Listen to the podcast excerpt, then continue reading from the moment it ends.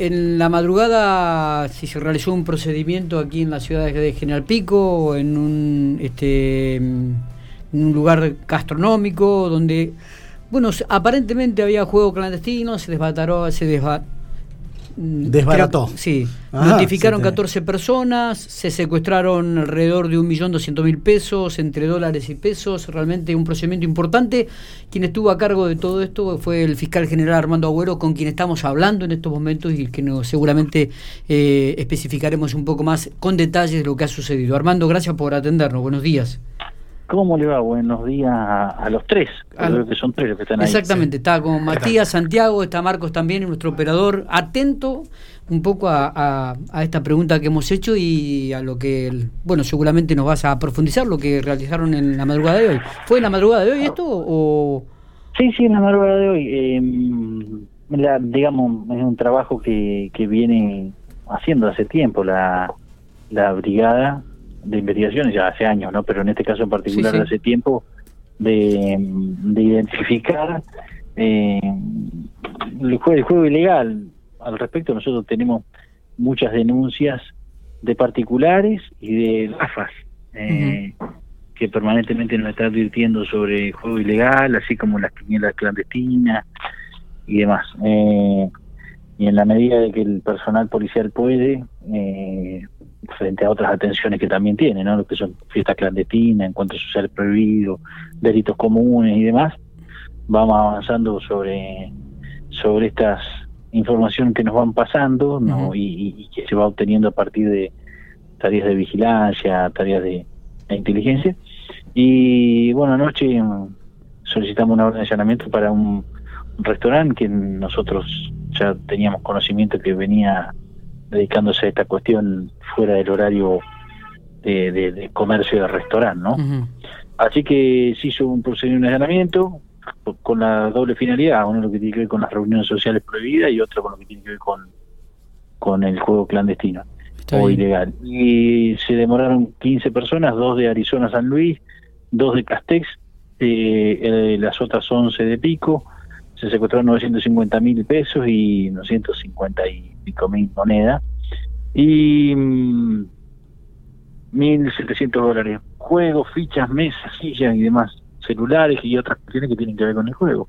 Claro. Así que eso se fue en la 3, 4 de la madrugada más o menos. Bien, bien. este y, me imagino que esto es un trabajo también de investigación, ¿no? Que, la brigada y que, toda la policía realiza en forma permanente y que cuando necesita de la intervención de la justicia están ahí atentos a, este, a, cada respuesta. Sí, nosotros mm, siempre hemos tenido mucho compromiso desde la Fiscalía con estas cuestiones porque, eh, bueno, es un, trabajo que se viene realizando hace muchos años y, tiene un esfuerzo importante, ¿no? Porque eh, los que se dedican a esta actividad lo hacen eh, siempre escondidas, cambiando de domicilio, cambiando de día, horario y demás, así que se supone un trabajo.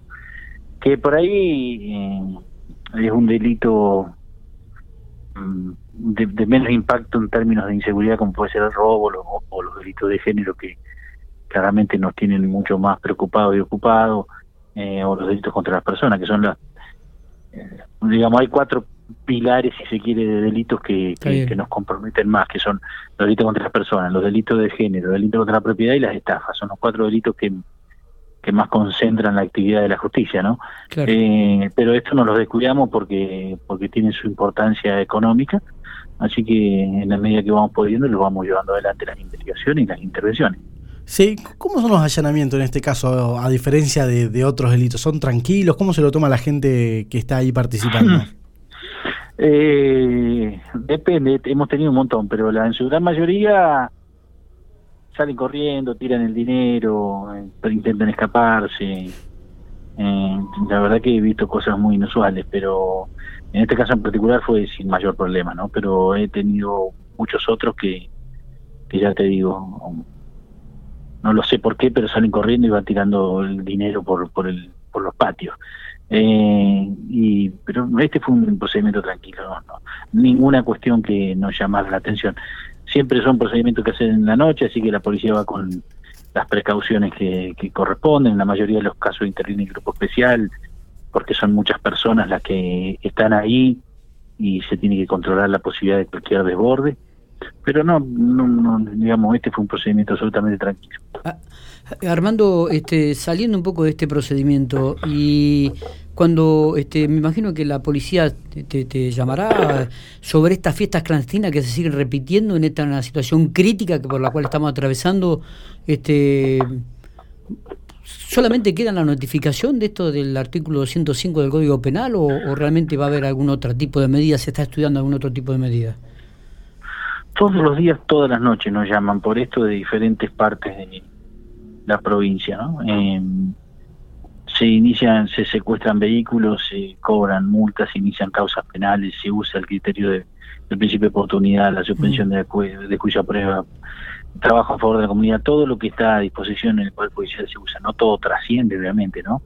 Eh, porque es importantísima la cantidad de causas que tienen y por ahí ustedes se enteran de las más importantes. Pero todo se usa, lo que ocurre es que eh, yo no estoy, no, digamos, no, nosotros tenemos por objeto la detección de hechos ilegales, la detección de los quienes son los autores y, llevarlo ante los jueces para eventualmente una condena. Pero no creo que la criminalización por sí sola alcance. ¿sí? La criminalización frente a hechos delictivos es una obligación y un compromiso que nosotros tenemos de, llevar adelante. Pero hay que entender que la sola, el solo castigo, a ver, muchas multas le hemos aplicado a las mismas a personas que terminan haciendo lo mismo repetidas veces. ¿sí? Eh, secuestro de vehículo varias veces se le hemos hecho a la misma persona y te das cuenta que la sola sanción o la criminalización de esas conductas no por sí sola no, no, alcanza. De hecho, ves muchas personas que van repetidamente a hisoparse al ferrocarril. Y habla de una conducta irresponsable, de falta de conciencia, en la cual ya, no le importa la cuestión de la multa o, el secuestro del vehículo. Ahí hay una cuestión que va más allá de, de, de, la criminalización de su conducta. Por suerte es un grupo minúsculo, pero que genera una repercusión importante en el resto de la sociedad, ¿no? Eh, ese grupo minúsculo que no se cuida termina contagiándose y contagiando a sus seres más cercanos, que son los que terminan en el hospital, al extremo que estamos hoy, ¿no? Donde los médicos te dicen que estamos en una situación muy grave. Y, y hacen que la cuestión sea cada vez más compleja y que cuando existan restricciones las vayan a sufrir no este grupo irresponsable, sino aquel que cumple con los compromisos de prevención, que pueden ser el comerciante, el, trabajador independiente que usa el barbijo, que guarda distanciamiento, que en sus comercios no permiten mal ingreso dos personas con distanciamiento, con alcohol y todas esas medidas, ¿no? Entonces, este, este grupo pequeño te termina generando una, un compromiso en, en el resto eh, que que bueno, ojalá tomen conciencia y si no los que están al costado los ayuden a tomar conciencia, ¿no? Puedo decir, son los mínimos, nosotros desde el, desde el proceso penal intentamos hacer lo que está a nuestro alcance, pero no somos la única herramienta para esto, eh, ni tampoco los únicos responsables en, en, en, tratar de que esto no ocurra. Digamos, el primer responsable de esto es cada uno, ¿no? Eh, hay que dejar de echarse las culpas que esto es culpa del político, que esto es culpa del Poder Judicial, que esto es culpa de aquel, que es culpa de... El primer responsable de un incumplimiento de una medida preventiva es uno mismo. Y tiene que haber un compromiso y una conciencia de todos, ¿no? De, esto individualmente o, pidiéndole que otro haga las cosas no se sale. Eh, Armando, te, te llevó a otro tema. Este, un, se escuchó hace poquito la sentencia del juicio al este odontólogo Samuel Proliev este, En su momento la fiscal, creo que Verónica Campo, había manifestado que iban a apelar. No sé qué, qué concepto tenés al respecto y realmente se va a apelar la, el fallo determinado por los jueces. Sí, eh, a ver, la fiscalía, siempre que hay una resolución que, que, que no no nos satisface en términos de lo que nosotros pedimos o cumple con lo que nosotros pedimos y estamos convencidos, impugna, ¿no? Puedo decir eh, el caso tan conocido de Victorica, donde se pidió una pena de efectivo cumplimiento y fue una pena de suspenso, eh, ya se presentó la impugnación en anoche por el sistema eh, en contra de ese fallo. La casa de del homicidio de, de, de Olmedo, el joven de 19 años de Rancul, a manos de su primo, que lo condenaban a pena en suspenso por debajo del mínimo previsto, que es de cuatro años, también la impugnamos, ¿no? Porque nosotros solicitamos seis años, una pena de efectivo de encierro por un homicidio y le pusieron tres. Así que también impugnamos. En el caso de Prodoliet eh, ocurre lo mismo, la Fiscalía fue por una, un delito en particular, que es el homicidio de crímenes causa, en el convencimiento de que correspondía una pena de prisión perpetua, el tribunal no lo resolvió de otra forma, entendiendo que es un homicidio en ocasión de robo, con una pena igualmente alta, la pena máxima para ese tipo de delito, de 25 años, pero la Fiscalía no es lo que requirió, así que vamos a impugnar. Todas las resoluciones que no que no que, que, que, no son lo que la Fiscalía pretende en, en términos tan alejados, sí. son las impugnamos dentro del proceso, respetamos las resoluciones de los jueces, lo que no significa que las compartamos a todas. No, estamos hablando de casos donde hay una diferencia sustancial entre lo que la Fiscalía entiende y lo que termina resolucionando el juez. Entonces te estoy hablando del de, el de Victorica, que pedimos una pena de encierro y termina con una pena de suspenso. El de Rancul, que es un homicidio, pedimos una pena de encierro y termina con una de suspenso. Ahí las diferencias son eh, muy importantes. En esta otra pedimos prisión perpetua y sale con 25, que igualmente es alto, pero no es lo pretendido y la diferencia es mucho. Entonces, cuando las diferencias son así importantes, la Fiscalía impugna. No así no así casos que, no sé, vamos con un delito, pedimos 10 años y termina dándole 8 el juez, y, digamos, y es el mismo delito, nada más que hay una diferencia de criterio respecto de la sanción, en esa gran mayoría de casos nosotros no impugnamos porque entendemos que, que, es razonable uno u otro caso respecto de la solución, pero en estos casos que te acabo de mencionar, las diferencias son tan distantes que nos obliga a impugnar porque nosotros tenemos otro criterio, otra forma de ver las cosas y por sobre todo eh, representamos los intereses de la víctima y la sociedad en su conjunto frente al proceso. El fiscal, como titular de la acción penal, es decir, aquel que lleva adelante la investigación, eh, es una parte más en el proceso, pero tiene eh, esta representación de la sociedad frente al proceso penal, como lo cual nosotros tenemos que velar por un interés particular de la víctima y por un interés social respecto de cuáles son los criterios o la política criminal en la represión que pretendemos por parte de los jueces. Está bien. Eh, Armando, eh, estuve leyendo que el titular del Banco de la Pampa, Ibiglia, este, está preocupado por el tema de las estafas, creo que están trabajando en ese aspecto. No sé si se han generado nuevas estafas y no sé si te has reunido con el titular del Banco de la Pampa con respecto a este tema.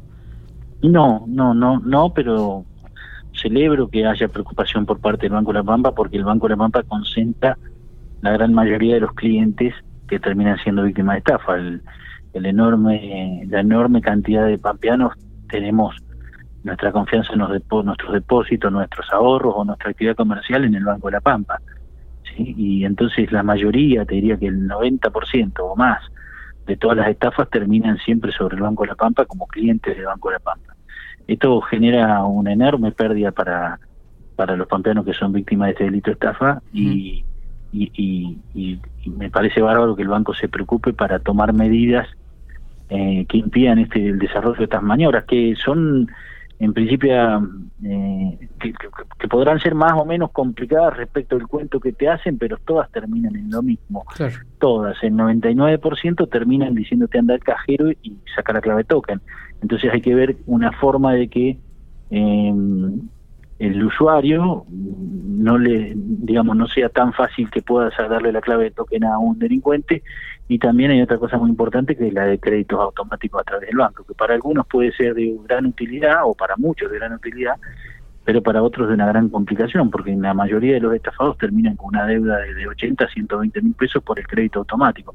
Entonces por ahí eh, se podría dilatar la acreditación automática en, en, en, espacio de horas, las estafas muchas veces ocurren por la tarde, podría acreditarse ese dinero en la mañana siguiente del día siguiente, lo cual permitiría al, a la posible víctima advertir que fue víctima de una estafa y avisar a la mañana al banco para que frene la transferencia, eh, o, o, por un espacio de tiempo mayor, digamos. No, no es eliminar la posibilidad de quitar de tomar el crédito por cajero de manera automática, esos créditos preaprobados, mm. sino dilatar por ahí la acreditación de manera que eh, dé tiempo suficiente a quien termina siendo víctima de, de un espacio de un par de horas darse cuenta y en esas horas darse cuenta avisar al banco o avisarnos a nosotros para que avisemos al banco y frenar la transferencia. Porque esto se hace tan automático, desde que se acredita que se transfiere el nombre del delincuente, que no nos da a nosotros espacio de tiempo para para frenarla. Y una, plata, una vez que la plata salió, y entró otra cuenta y de ahí se fue pasando diferentes cuentas, ya nosotros conocemos la estafa, podemos contar con el delincuente, pero no vamos a poder recuperar el dinero. Y a, la, y a las personas lo que le importa es con lógica recuperar, el dinero, o no tener después semejante deuda, ¿no? Porque la, ponele que te llevaron la que tenías en la caja de ahorro, pero encima te enganchan con un crédito que está tres años pagando. Totalmente. Si esa acreditación de ese crédito se pudiera dilatar en el tiempo, eh, la acreditación en, en, horas o días hábiles nos permitiría a nosotros eh, advertir al banco o que el damnificado advierta al banco y frenar la transferencia y por lo menos evitarle eh, el compromiso del crédito que le queda, aunque haya perdido la plata que tenía en el cajero. Totalmente. Armando, gracias por estos minutos, como siempre. ¿eh? Un gustazo poder tenerte con nosotros y sacarnos las dudas que teníamos y bueno, que nos explique un poco toda la situación que se está viviendo. Las veces que quieran. Un abrazo grande a los tres y a toda tu audiencia.